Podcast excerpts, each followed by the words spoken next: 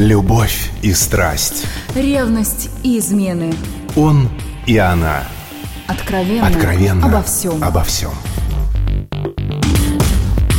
Тема знакомств в интернете является предметом обсуждений не первый год.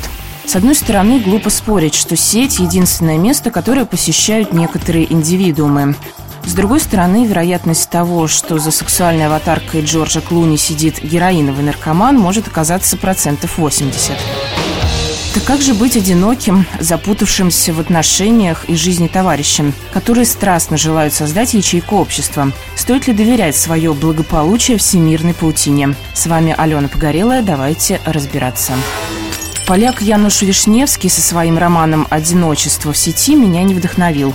Уж очень все грустно и, главное, быстро там закончилось. Однако искать романтику во всемирной паутине действительно модно. Достаточно зайти в любой поисковик, и у тебя перед глазами целый ворох сайтов интернет-знакомств. Ну и я грешным делом туда заглянула. Открыла страничку, а там... Познакомлюсь с парнем в возрасте таком-то, цель знакомства, дружба и общение, переписка, любовь, отношения, брак. Так, а вот самая интересная графа «Обо мне». Читаем. Умная, красивая, добрая, верная, страстная. А что ж про длинноногую это забыла? Что там еще? Рост, вес. Ну, тут все как у всех на этом портале. 90-60-90. В общем, идеал. Вы само совершенство, вы само совершенство От улыбки до женства, выше всяких похвал Ах, какое блаженство, ах, какое блаженство Знать, что я совершенство, знать, что я идеал Но что скрывается за всеми стандартными интернет-фразами о высокой, стройной, загорелой, любящей готовить? Послушаем мнение семейного психолога Румии Калининой.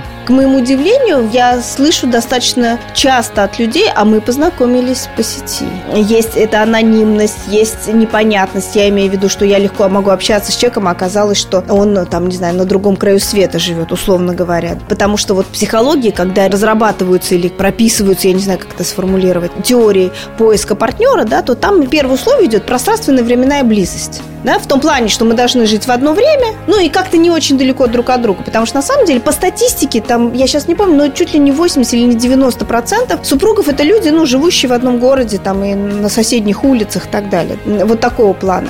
На мой взгляд, общение в интернете отличается от живого тем, что человек чувствует себя более раскрепощенным и зачастую не тот, за кого себя выдает – так что, знакомясь с каким-нибудь ловеласом в сети, будьте осторожны.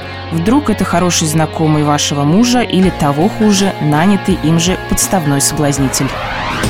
Бородатый анекдот.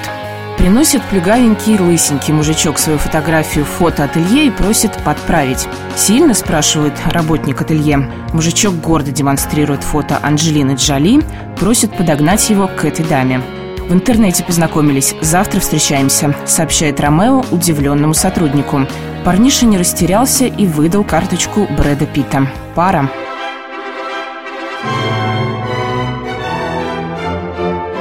Итак, вроде все просто. И психологи правы в том, что интернет всего лишь один из множества остальных способов познакомиться. Хотя метод, конечно, неплохой. Но не забывайте, на места все сможет расставить только реальная встреча с реальным человеком.